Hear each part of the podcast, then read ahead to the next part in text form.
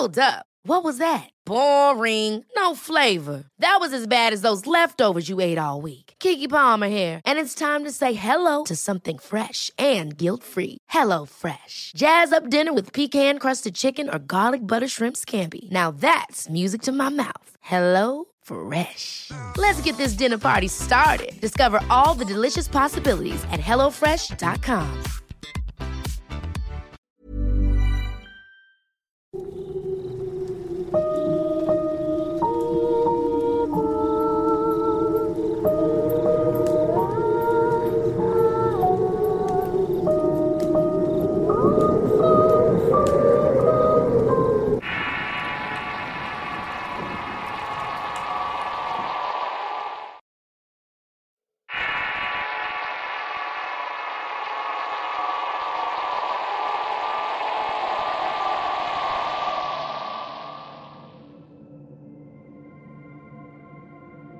Soy de Rosario, Santa Fe, Argentina y esto me pasó en junio del año 2018. Soy chef y trabajo en un restaurante y salgo en la madrugada. Esa ocasión salí como eso de las 2 de la madrugada y hacía mucho frío. Estaba llovinando y había mucha niebla. Bajé del bus a tres calles de mi hogar y el lugar estaba desierto. Algo raro en mi ciudad y mi colonia. Empecé a caminar y noté que los perros aullaban sin cesar. Me pareció raro y llegando a la mitad de la calle vi un perro gigante con los ojos rojos mirándome. Me quedé helado unos segundos mientras los perros aullaban cada vez más y más. Para esto tengo entendido que el hijo del carnicero de mi barrio lo avisó, pero yo siempre lo veía normal y no creía en ese tipo de cosas. Pero juro que se me erizó el pelo al cruzar miradas con ese perro. Lo único que hice es seguir caminando hacia mi casa acelerando el paso. Créanme que hasta se me fue el frío y el cansancio. De hecho, no sé cómo le hice, pero salté la puerta del patio en dos movimientos. Salté una reja que mide un metro setenta aproximadamente. Entré en mi casa y desde el ventanal esa cosa saltó las rejas y estaba merodeando en el patio. Ahí se despertó mi padre porque hice mucho ruido. Al entrar, cosa que jamás hago, le dije, Mira papá, mira afuera, está el lobizón. Me asomé de nuevo y vi que se estaba peleando con mi perro. Me desesperé y le dije a mi padre que agarraran la escopeta y hiciera un disparo. Solamente en ese momento se fue aquel horrible animal.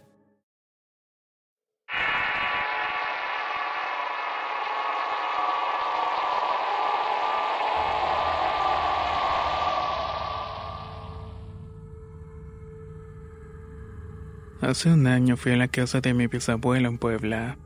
Era su cumpleaños número 69. Terminada la fiesta, fue el único que se quedó despierto, así que salí al patio a tomar un poco de aire fresco. Lo vi sentado en una banca de madera fumándose un cigarrillo. Ahí fue que me dijo, ven, te voy a contar algo que nadie le he dicho. Supuse que sería una historia normal y empezó. Cuando era niño vivía cerca de un bosque en un pueblito donde lo mucho vivíamos unas 30 personas. Mi familia vendía carne de venado y en la casa vivíamos mi hermana menor Camila, mi hermano José y yo, que en ese momento tenía 14 años. No iba a la escuela y me había quedado a mediados de tercero de secundaria. Mi padre me enseñó a usar el rifle para ayudarle a cazar. Me tardé un año en aprender aproximadamente y me fue muy difícil, pero lo hice justo cuando se acercaba el cumpleaños de mi madre. Mi padre me dijo que íbamos a cazar mi primer venado, así que me mentalicé para aquello. Llegó el día y nos adentramos en el bosque como unos 200 metros. Todavía se alcanzaban a ver casas y era como una montaña. Ese día cazé mi primer venado. Mi padre me dijo que el tiro había sido limpio. Como regalo me entregó un rifle perteneciente a mi abuelo y me sentí muy feliz. A la noche siguiente mi padre estaba fuera de la casa y salí con él. Le iba a preguntar algo, pero antes de que tan solo abriera la boca me dijo, Cállate, mira, mira ya la montaña. Miré y algo estaba devorando un animal. Parecía otro animal como un lobo o algo así, por lo que no le tomamos importancia y nos metimos a dormir. Poco antes de que empezara a clarear el día siguiente, mi padre me levantó y me dio el rifle. Me dijo que íbamos a ver qué era lo que habíamos visto anoche. Así que nos preparamos, tomamos el equipo y subimos. Encontramos un venado totalmente destrozado. Yo creo que fue un coyote o un lobo. Le dije a mi padre, pero me respondió que eso que había comido el venado no era un lobo. Entonces, ¿qué fue? Le cuestioné. Me dijo que no lo sabía, pero que nunca había visto un animal despedazado de esa manera. Que ya nos fuéramos porque era muy peligroso estar en ese sitio. Total que nos bajamos y volvimos a la casa. El otro día, como a las 5 de la tarde, se estaba poniendo el sol, cuando de pronto una vecina gritó aterrorizada. Salimos a ver el porqué y mi padre se acercó a la señora y le preguntó qué era lo que había pasado. La señora entre llantos dijo que había visto una bestia horripilante que estaba a punto de meterse en el corral de los marranos. Incluso volvió a gritar al recordar aquella cosa. Mi padre la calmó y ya más tranquila describió al animal. Prácticamente lo describió como un lobo gigantesco. Mi padre le dijo que eso era imposible que nos asustara. Se regresó a la casa, pero ya en corto me dijo que la señora había visto lo mismo que nosotros. Yo le dije que no y que solamente era un producto de su imaginación, aunque en el fondo sabía que era cierto. De alguna manera teníamos que terminar con aquella cosa. El otro día salimos a la misma hora antes del amanecer. Tenía mucho miedo ya que solamente éramos dos, pero luego el amigo de mi padre y sus dos hermanos nos acompañaron. Pese a que éramos varias personas, el miedo nos pesaba. Subimos al bosque y estuvimos buscando cada vez más y más arriba hasta que llegamos a un punto donde encontramos unos árboles destrozados. Era como si algo o alguien los hubiera arrancado de la raíz. Evidentemente nervioso nos dijimos a nosotros mismos que tal vez era producto de la tormenta tan fuerte que había caído unos días antes. Recorrimos casi toda la montaña hasta que dieron las nueve de la noche. No se veía nada así que decidimos volver. Íbamos bajando cuando de repente escuchamos un rugido muy fuerte. El amigo de mi padre entonces gritó, Ahí está, en esa roca. Entonces fue que lo vi. Era tal cual como lo había descrito aquella señora. No dudamos ni un segundo y abrimos fuego, pero esa cosa huyó tan rápido que apenas alcancé a darle un rozón en la espalda. Claramente vimos que se fue corriendo hacia el pueblo. Cuando bajamos no había nada ni nadie, así que regresamos a nuestras casas devastados por lo que acabábamos de ver. Al día siguiente salí a comprar fruta y vi que don Melesio tenía una herida en la espalda. Pensé que era mera casualidad, así que continué con mi camino. Compré la fruta y volví a mi casa, pero lo que había visto me dejó una gran duda. Ese señor siempre fue muy cerrado y casi no hablaba con nadie. Así me quedé pensando hasta que esa misma noche volví a ver al señor, pero solamente que se estaba adentrando en el bosque. Se perdió en la oscuridad y después como de dos minutos escuchó un aullido muy fuerte. No lo podía creer en ese momento. Don Meleso se había convertido en la bestia. Desperté a mi padre y le conté lo que había visto. Se levantó enseguida y me dijo: Agarra el rifle y vístete. Hoy vamos a cazar esa cosa. Fuimos por su amigo y sus dos hermanos entrincherados. Mi padre dijo que había que esperarnos en la entrada, que cuando lo viéramos lo teníamos que acribillar. Apenas estaba amaneciendo cuando vimos que esa cosa estaba bajando del monte. Su cuerpo iba perdiendo forma y masa poco a poco. Cuando lo vimos completamente era humanoide con muchos pelos negros. Escuché un disparo y fue mi padre que había disparado. El señor Melesu cayó al piso y mi padre siguió disparando hasta que se le acabaron las balas, dejando al señor desfigurado en medio de la transformación. Desde ese día jamás se volvió a ver algo así. Dos años después murió mi padre a causa de un paro cardíaco. Nos terminamos mudando a Puebla, una casa que mi madre le habían heredado. Cuando terminó de contarme todo eso tenía la piel chinita. Al otro día me regresé a mi casa en Puebla. Hasta el día de hoy sigo pensando que allá afuera siguen pasando ese tipo de cosas.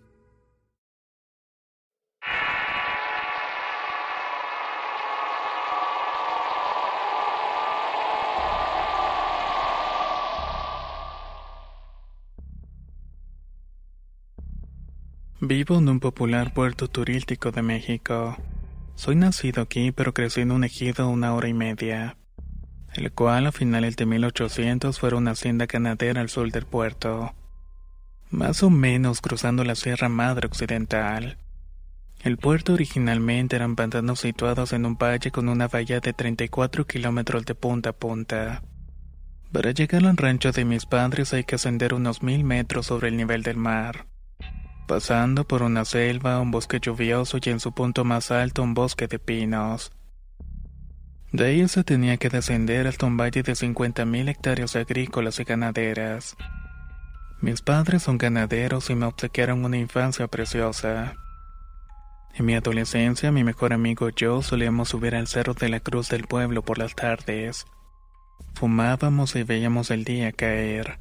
Desde aquella época, al observar la grandeza del valle, la curiosidad me comía. Había algo que me llamaba, algo que debía encontrar, pero no sabía qué. Con el tiempo y al terminar la preparatoria me moví rumbo al puerto. Cursar la universidad era mi meta. Meta que fallé, pues en el tercer semestre de Derecho me di de baja por desamor. De ahí estuve prácticamente errante. Me enlisté en Infantería de Marina siendo francotirador en servicio casi dos años hasta que deserté. Trabajé en bares, banco e incluso vendedor automotriz, hasta que por fin encontré mi pasión, la historia, y terminé sumergiéndome en el estudio. Con ella llegó la arqueología y con esta la filosofía. Soy bastante curioso y actualmente trabajo como guía turístico. Esto es algo que disfruto bastante y la paga es buena. Lamentablemente es una actividad que se mueve por temporada. Seis meses alta y seis veces baja. La temporada baja del 2018 terminé pasándola en el rancho de mis padres. Tenía la idea de desconectarme del mundo pues había caído en sustancias y la relación con mi mujer no era buena. Decidí invertir mi tiempo completo en buscar la historia de la zona donde nací. La casa de mi papá tenía dos plantas y me pareció buena idea hospedarme allí. El rancho estaba a unos 3 kilómetros del pueblo y a dos del siguiente. Ahí tenía una motocicleta todoterreno que utilicé para moverme donde fuera siguiendo mi intuición. Anduve por colinas, ríos, cerros, esteros y parcelas, cargando mi herramienta arqueológica, un detector de metales y un machete que modifiqué. Caminaba de día siguiendo mi instinto buscando vestigios, y por la noche ya sin el calor del sol regresaba donde había establecido mi campamento para el trabajo de excavación. Siempre solo día y noche en zonas conocidas por sucesos raros. Entre ellos la aparición de la llamada onza potrillera. Mi complexión es gruesa con un metro noventa y uno y 115 kilos, por lo que me hacía sentir seguro. Como ven, soy algo intimidante, pero lo que me hacía sentir segura era un rosario antiguo de tela con una cruz vieja y una medalla de San Benito, la cual perteneció a mi bisabuelo paterno, quien fue un soldado famoso durante la llamada Guerra Cristera. A diario buscaba recopilar información, por lo regular de adultos mayores de los pueblos, hasta que cierto día me toqué con dos chavalos de mi edad y entablamos conversación. Entrando en confianza les comenté de mi deber por allá. A uno de ellos lo noté interesado y me comentó sobre un punto en una zona de lomas coloradas colindantes al Océano Pacífico, el cual quedaba unos 25 kilómetros del rancho. Se hablaba de lingotes de oro relacionados a un accidente de carreta escalada por caballos. Comentaban que hace cuatro años, por el 2015, un trabajador que araba la tierra se había encontrado con un bloque. El asunto despertó mi curiosidad y seguí preguntando. La zona estaba a unos 3 kilómetros del estero que colinda al océano.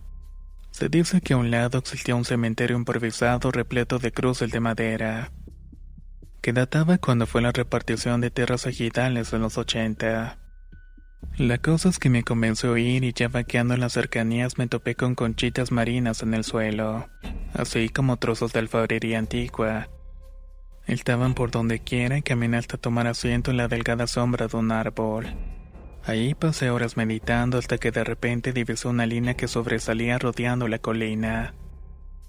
Me acerqué y comencé a remover la tierra y eran bloques de cal y sangre de animales. Frente a mí estaba un complejo mortuorio. Excitado y eufórico decidí retirarme y volver a la noche con mis herramientas completas. Regresé como eso de las dos de la madrugada y me desvié de la carretera principal algunos dos kilómetros dentro de la espesura del monte. Dejé la moto hasta donde pude llegar y caminé unos 40 metros de frente. Luego a la izquierda sobre una pequeña colina. Con una lámpara y el detector en las manos empecé a tratar de ubicar alguna tumba. Caminaba en círculos hasta que en cierto momento al voltear, pude ver una especie de animal cenizo que saltó desde un árbol no muy lejos de mí. Pensé que era un tejón, pero aún así mis alertas insinuaron alejarme de allí.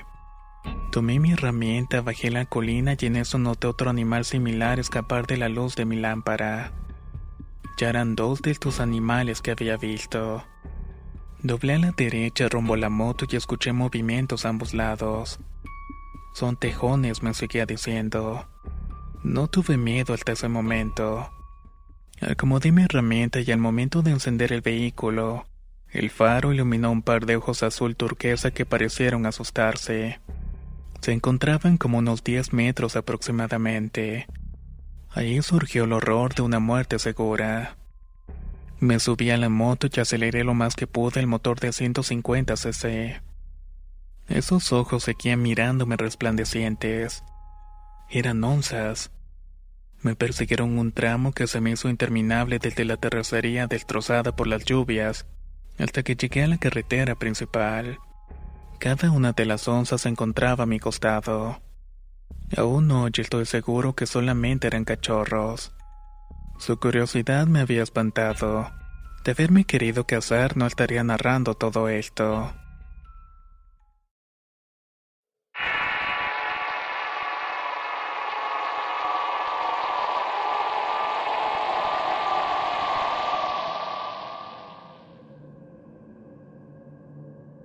Soy de Tlaxcala, tengo 18 años, y desde que cumplí 15 me comenzaron a pasar muchas cosas fuera de lo común pero nada como lo que me pasó en octubre del año pasado. Como todos los años acompañé a mi madre al panteón a llevarle flores a mi abuelo por las festividades de ese mes. Allí estaba un señor quien desde que yo era pequeño había mostrado un gran interés sobre mí. Ese día no apartó la mirada de mí. Era algo raro pero no le tomé mucha importancia. Ya en la noche comencé a escuchar pisadas dentro de mi cuarto como si alguien estuviera conmigo. Me levanté, encendí la luz, pero no era nada. A la mañana siguiente le comenté a mi madre y me dijo que era mi imaginación solamente. Pero tres noches después me comenzaron a llamar desde fuera de mi cuarto. Me paré puesto que la voz que me llamaba era de un tío que siempre pasaba por ahí desde temprano. Cuando me asomé por la ventana me di cuenta que no era él, sino más bien un perro negro muy grande. Tenía los ojos inyectados de un rojo muy intenso. Este animal, aunque no lo crean, comenzó a hablar. Oye, ven conmigo. Te he observado desde hace mucho tiempo. Te he estado cuidando y tú puedes ayudarme a conservar la costumbre de ser un nahual. En mi familia nadie tiene ese don, pero veo que tú sí lo tienes. Solo que no te has dado cuenta. Paralizado del miedo, no logré responderle antes de que él continuara insistiendo. Anímate. Sal de ahí y te llevará a dar una vuelta para que veas que no te arrepentirás. No pude reaccionar de otra manera y solamente cerré la ventana y me quedé en mi cuarto en silencio. Ese espectro me rodeó hasta poco antes de que mi tío llegara por ahí de las 4 de la madrugada. Todo estuvo tranquilo hasta 15 días después que el Nahual volvió a mi cuarto y me volvió a dar su oferta. Esta vez le dije que no y que no me llamaba la atención ese tipo de cosas. Que solamente quería llevar mi vida como la había estado llevando. Él se negó a dejarme sin el don y se tornó un poco agresivo. Me sacó de mi cuarto arrastrándome de un pie. Poco antes de llegar a un barranco que se encuentra a unos 500 metros, salió una señora que era una bruja. Ella le dijo que me soltara reprochándole que ya tenía muchas víctimas. Le arrojó a la cara unas piezas de plata bañadas en agua bendita. Él me soltó en ese momento y se perdió entre los árboles rápidamente. La señora me vio y me dijo que ese era un trabajo, que alguien me había echado al nahual para matarme. Ahora no puedo salir de esto tan fácil, ya que nadie de mi familia me quiere creer. Hoy sigo con miedo de que regrese y que no tenga escapatoria. ¿Qué es lo que puedo hacer para protegerme?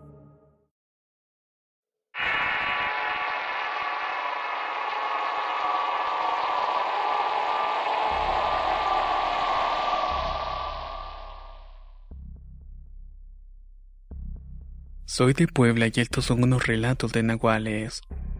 El primero es de una partera que ayudaba a las mujeres embarazadas, por lo que nadie sospechaba de que fuera una nahual.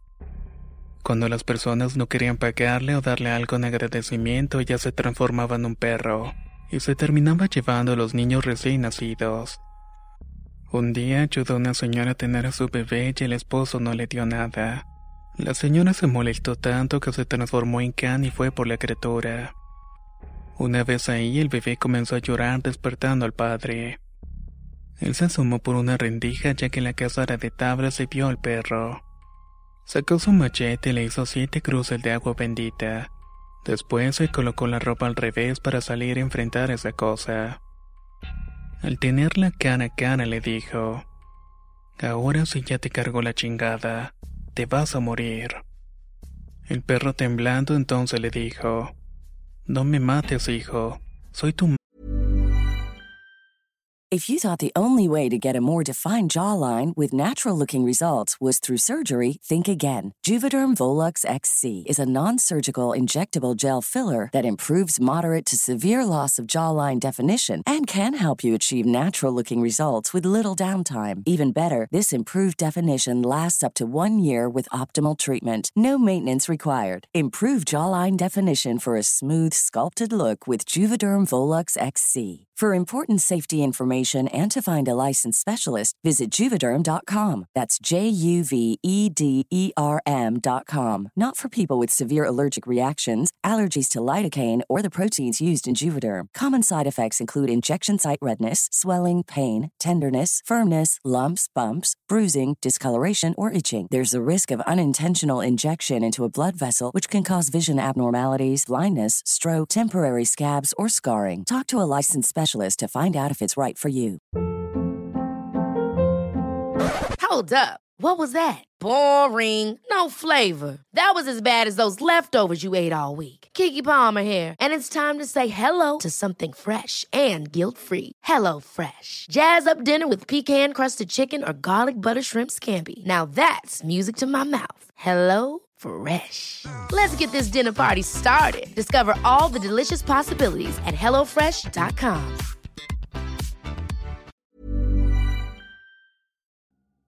La primavera está aquí, así que es el mejor momento para sacar lo viejo de la rutina y vivir nuevas experiencias, entre ellas nuestros estrenos de terror y hasta una nueva manera de obtener dinero con tus compras gracias a iBota. iBota es una app que puedes descargar totalmente gratis y que te da la mayor cantidad de dinero en efectivo en cientos de artículos y marcas, no solo las botanas que disfrutas mientras nos escuchas, Olvídate de otras apps que son igual que brujos charlatanes y solamente te dan puntos fantasmas. Con iBotas simplemente agrega tus ofertas a la aplicación y obtén dinero real que podrás transferir a tu cuenta bancaria, PayPal o tarjeta de regalo.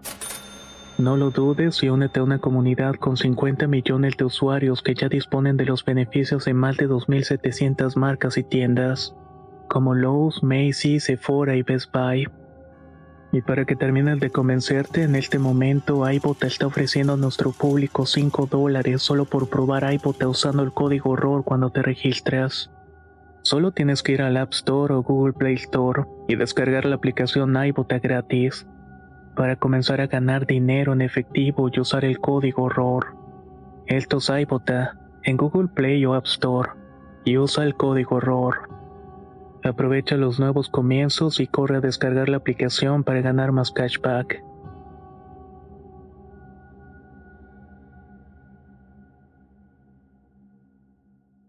Madre. Él se sorprendió y entonces le contestó. Lárgate y no te acercas a mi familia. Acto seguido el nahual se fue y nunca más la volvieron a ver en el pueblo. Este otro relato le pasó a mi madre. Eran como eso de las ocho o las nueve de la noche y ella estaba metiendo la ropa porque se estaba nublando. En eso se le apareció un perro negro de ojos rojos y después de unos segundos gruñendo se le abalanzó queriéndola morder. Entró corriendo a la casa y en ese tiempo teníamos cuatro perros. Entre todos atacaron al perro y lo revolcaron hasta dejarlo malherido. Este animal terminó arrastrándose hasta un cuarto vacío. Pero la sorpresa mayor fue escuchar que tras el chillido se escuchó un lamento humano desgarrador. Al día siguiente fuimos a ver y nada. No encontramos absolutamente nada. El tercero fue cuando mi abuela paterna iba a curarse con un brujo que tenía su consultorio en un cerro de Atotonga, Veracruz, que era una casa de tablas y tenía muchas imágenes religiosas. Curó a mi abuela y entonces le dijo, Señora, el martes por la noche no se duerma. Vea lo que vea, no se asuste y manténgase despierta porque la voy a curar. Ella intentó seguir las órdenes de quedarse en vela, pero el sueño le ganó y cuenta mi madre que como a las dos o las de la madrugada, un gato negro entró en la casa y dio tres vueltas a la cama. Se le quedó viendo fijamente y ella no tuvo miedo. De ahí el gato se dio la vuelta y salió. Llegó el día de ir a ver al brujo y él te la regañó porque se había quedado dormida. Llora el gato, señora, dijo sorprendentemente el brujo. Mi madre se sorprendió pero no dijo nada. Tiempo después dejamos de ir porque un día que estábamos ahí cuando yo tenía nueve años, era un niño bastante inquieto y levanté el mantel de la mesa. Fue que descubrí una imagen de Lucifer, una santa muerte y una tortuga con dos cabezas, así como un niño encima de ellos.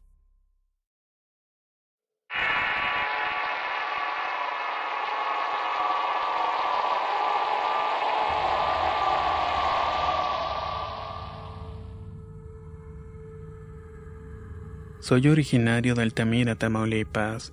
Vivo cerca del cerro, pero esto que les contaré nos pasó a mi hermano menor y a mí en un rancho que tiene mi padre en el ejido San Carlitos, el cual se ubica en las orillas del municipio. Debo decir que viví gran parte de mi infancia en el rancho. Pero por motivos de estudios me mudé a la ciudad, visitando a mi familia solamente en temporadas de vacaciones. Un día que llegué de visita al rancho fuimos a dar una vuelta en caballo. Nos gustaba hacer carreras y mi padre se acercó y nos dijo que si un día los caballos se comportaban extraño, que solo nos abrazáramos fuerte a él y que lo dejáramos agarrar el camino por sí solos. Se nos hizo raro ya que nunca nos había dicho nada parecido. Después cambió el tema y nos comentó que había agarrado un trabajo temporal de cuidar una antena. La estaban construyendo a 5 kilómetros del rancho. Yo, por mi parte, iba a acompañar a mi hermano, quien normalmente hacía un recorrido solo. La idea es que mi padre nos iba a alcanzar allá para que regresáramos. Así pasó y nos fuimos como a las 6 de la tarde planeando volver como eso de las 2 de la madrugada. En el transcurso mi hermano me contó que no le gustaba irse solo, porque de vuelta sentía que lo miraban del monte y en ocasiones le chistaban. Cabe resaltar en este punto que por la zona hay varias casas de haciendas abandonadas. No hay nada de alumbrado y solamente tierras comunales del ejido.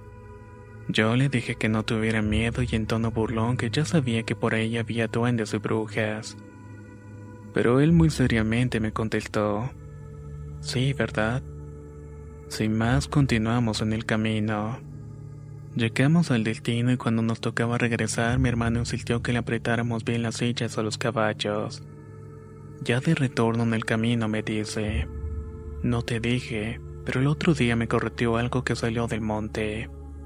No me fregues, a buena hora me lo dices.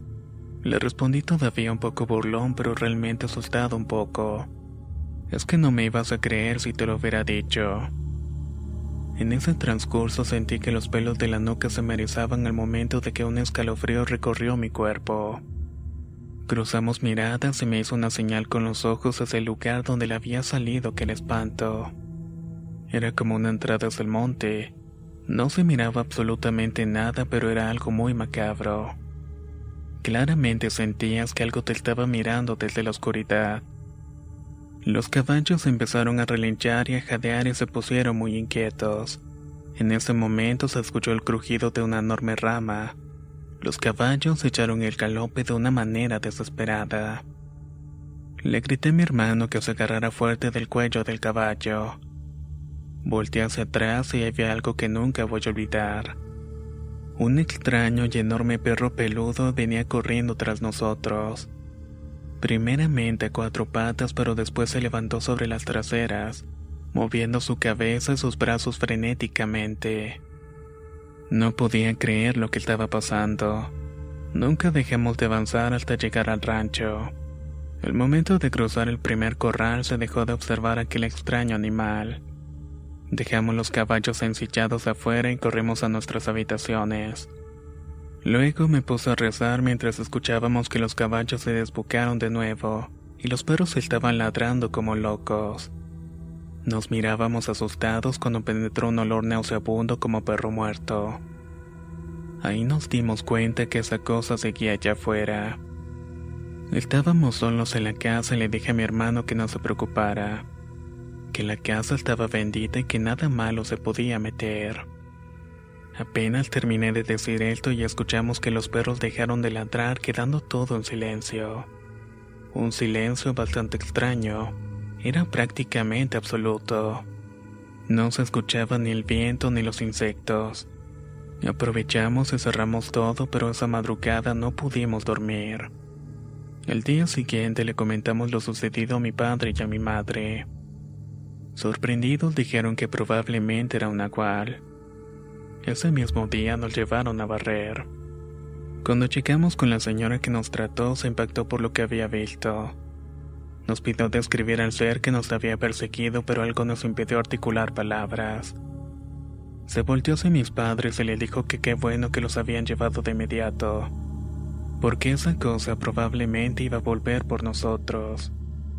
Duré dos noches sin dormir porque mis sueños miraba aquella cosa cubierta de pelos. Desde entonces no hemos ido a aquel lugar, aunque siempre recuerdo ese momento cada vez que los perros ladran.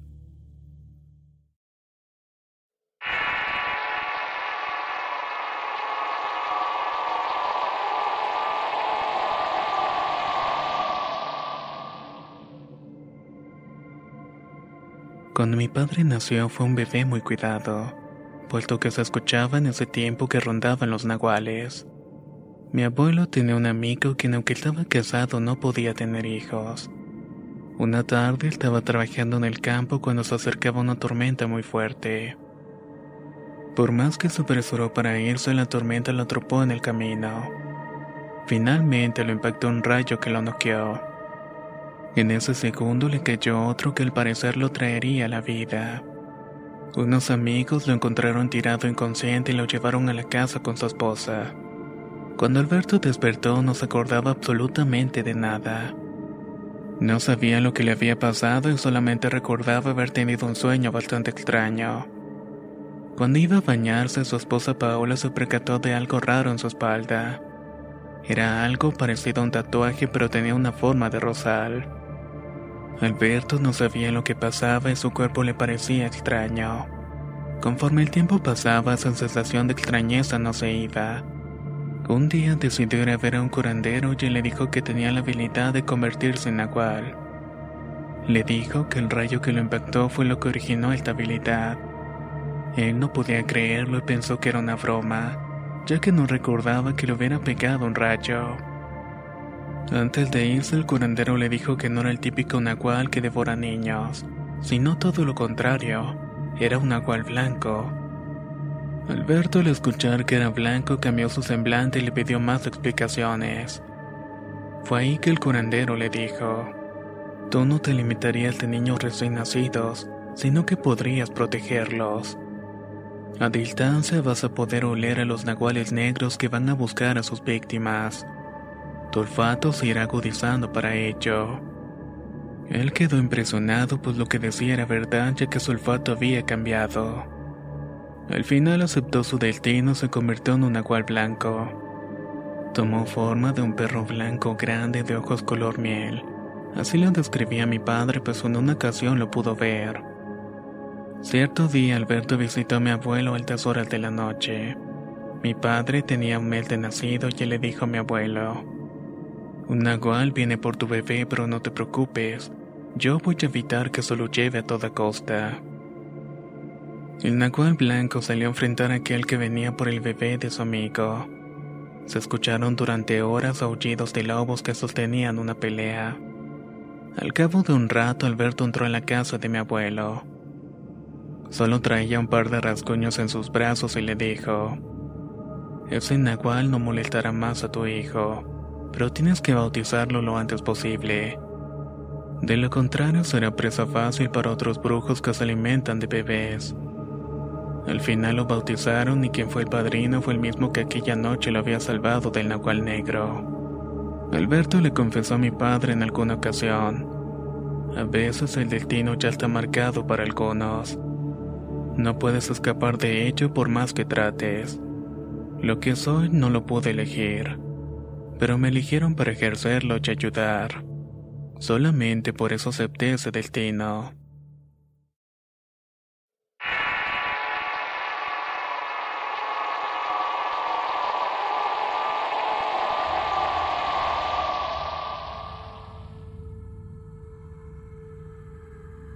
Actualmente tengo 34 años, pero mi historia ocurrió hace mucho tiempo. Simplemente es algo que nunca voy a olvidar. Vivía en un pequeño barrio que en ese entonces no contaba con muchas viviendas.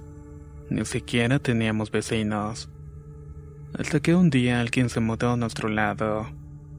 Era un hombre anciano que vivía solo y contaba con la compañía de un pequeño gato negro, que por cierto al verlo te provocaba una sensación de escalofríos. Yo siempre dormía hasta tarde escuchando historias paranormales y de terror. Cuando recién se mudó, escuchaba a ese gato que empezaba a maullar a mediados de las de la madrugada. Nunca le di mucha importancia ya que estaba bastante entretenido, pero sí notaba que todos los días maullaba a la misma hora. Era como si fuera una rutina. Para mí los días transcurrían con su total normalidad, hasta que una noche no maulló. Esa vez caminó sobre mi techo pero se escuchaban como los pasos de una persona. Era imposible que fuera algún ladrón ya que no teníamos nada que valiera la pena robar. Además teníamos un perro y él al escuchar cualquier cosa se alertaba y ladraba. No sé cómo pasó, pero me quedé dormido. Al día siguiente, al despertar, fui a la casa de mi vecino para reclamarle que el gato estaba empezando a molestarnos. Al acercarme a mi vecino, lo saludé como de costumbre y le dije: ¿Podría por favor hacer algo con su gato por las noches? No me deja dormir porque está maullando. Hasta llegó a subirse al techo de la casa. A lo que el vecino entonces me respondió: ¿Cuál gato? Yo no tengo ningún gato. Al escuchar eso, la sangre se me ya que era el único vecino cercano. No lo pensé mucho y di una excusa que probablemente era un gato callejero. Lo único que hice fue pedirle disculpas al vecino. Esa noche estaba esperando con ansias a que el gato apareciera. Esta vez iba a salir para hacer algo al respecto. El caer la noche se escuchó el primer maullido. Yo estaba alerta y al escucharlo me levanté de la cama. El momento de hacer esto el gato estaba encima del techo caminando por la casa. Claramente se detuvo encima del baño, seguido de un ruido como si algo estuviera en la bañera. Lentamente me acerqué y al abrir la puerta de la bañera caí asustado. Estupefacto no podía creer lo que estaba viendo. Era un híbrido mitad humano y mitad gato que al verme se lanzó sobre mí. Intenté gritar pero no podía. Esa cosa estaba encima de mí y no me dejaba respirar. Con todas mis fuerzas pude gritar y esa cosa desapareció ante mis ojos como si nada hubiera pasado. Estando en el suelo no podía creer nada de lo que sucedió. Al levantarme y mirar otra vez en la bañera ya estaba un gato negro muerto. Era el mismo gato que había visto cuando mi vecino se mudó. Pero yo sabía perfectamente que lo que había visto no fue un gato.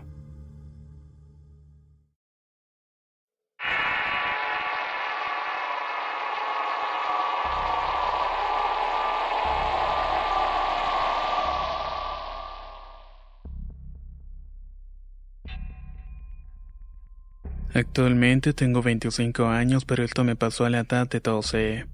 Soy originario de Acapulco Guerrero. Mis padres son de la Costa Chica, así que pasé buena parte de mi niñez en el campo.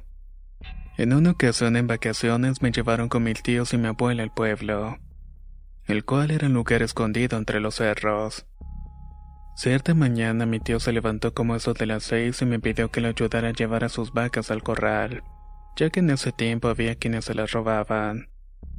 Como ya sabía el camino, mi tío se adelantó para abrirle la tranca. Mientras tanto, yo cuidaba que no se desviaran del camino. Por ir jugando con mi resortera, no me di cuenta que las vacas habían adelantado. Cuando el día alcance me topé en medio del camino un animal que parecía un enorme gato de color negro. Me quedé quieto y pude notar al animal solo y se quedó viéndome fijamente. No sentí miedo ni tuve la necesidad de correr. Pero lo extraño fue que la mirada del animal se me hizo conocida. Pasaron unos segundos y el animal me quitó la vista de encima. Luego dio dos saltos y se fue perdiendo entre el monte. En ese momento apresuré el paso para alcanzar a mi tío en el corral. Cuando llegué me quedé un rato y esperé que fuéramos de regreso a la casa. Le conté y se burló de mí y me dijo que era porque era muy temprano, que probablemente iba durmiendo. No le conté a nadie más en esos días, aunque se escuchaba de otros niños que contaban en el pueblo, que a cierta hora de la madrugada de la noche se podía ver a un nahual.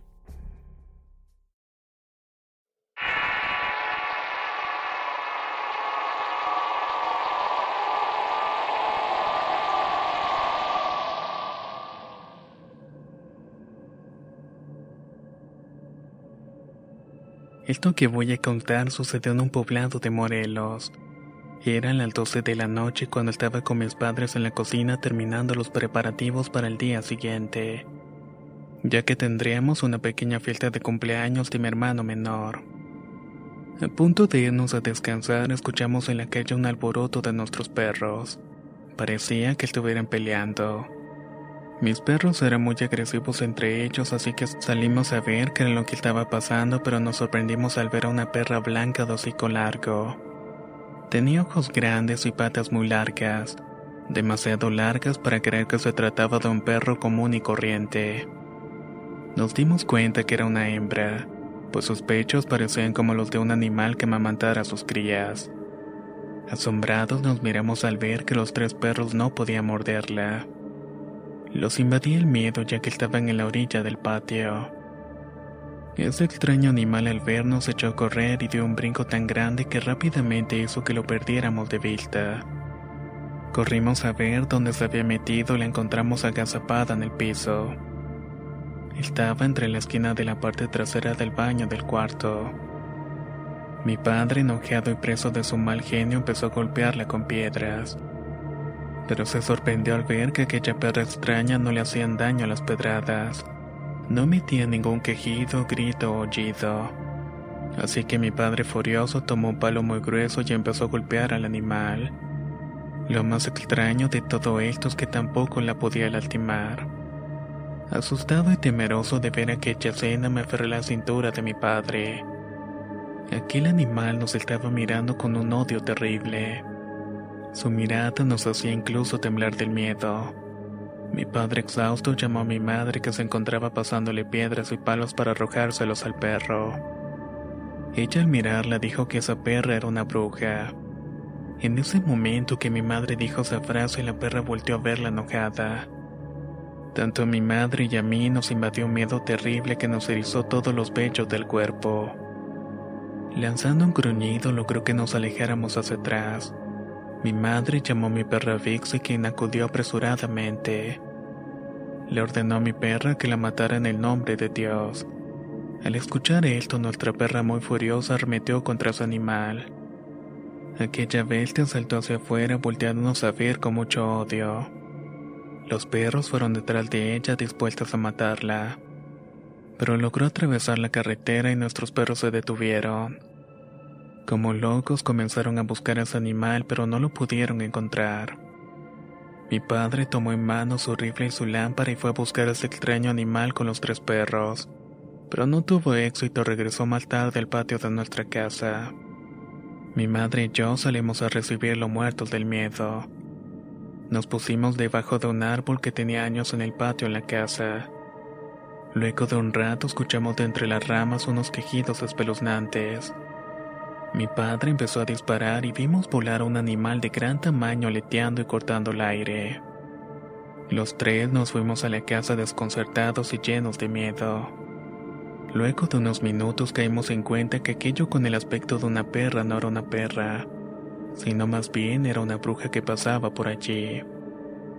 Mi madre y mi padre terminaron curando la casa a su alrededor tirando sal y mostaza, ya que de esta manera no tendremos la desdicha de tener un encuentro similar.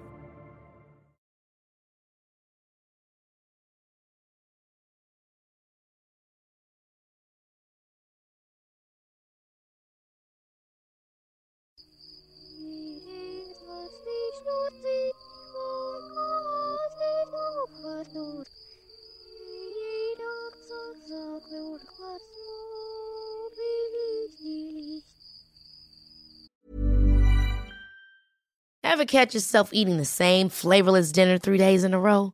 Dreaming of something better? Well, HelloFresh is your guilt-free dream come true, baby. It's me, Kiki Palmer. Let's wake up those taste buds with hot, juicy pecan-crusted chicken or garlic butter shrimp scampi. Mm. Hello Fresh.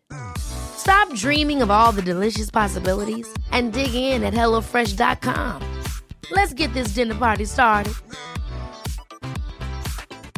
If you thought the only way to get a more defined jawline with natural looking results was through surgery, think again. Juvederm Volux XC is a non surgical injectable gel filler that improves moderate to severe loss of jawline definition and can help you achieve natural looking results with little downtime. Even better, this improved definition lasts up to one year with optimal treatment. No maintenance required. Improve jawline definition for a smooth, sculpted look with Juvederm Volux XC. For important safety information and to find a licensed specialist, visit juvederm.com. That's J U V E D E R M.com. Not for people with severe allergic reactions, allergies to lidocaine, or the proteins used in Juvederm. Common side effects include injection site redness, swelling, pain, tenderness, firmness, lumps, bumps, bruising, discoloration, or itching. There's a risk of unintentional injection into a blood vessel, which can cause vision abnormalities, blindness, stroke, temporary scabs, or scarring. Talk to a licensed specialist to find out if it's right for you.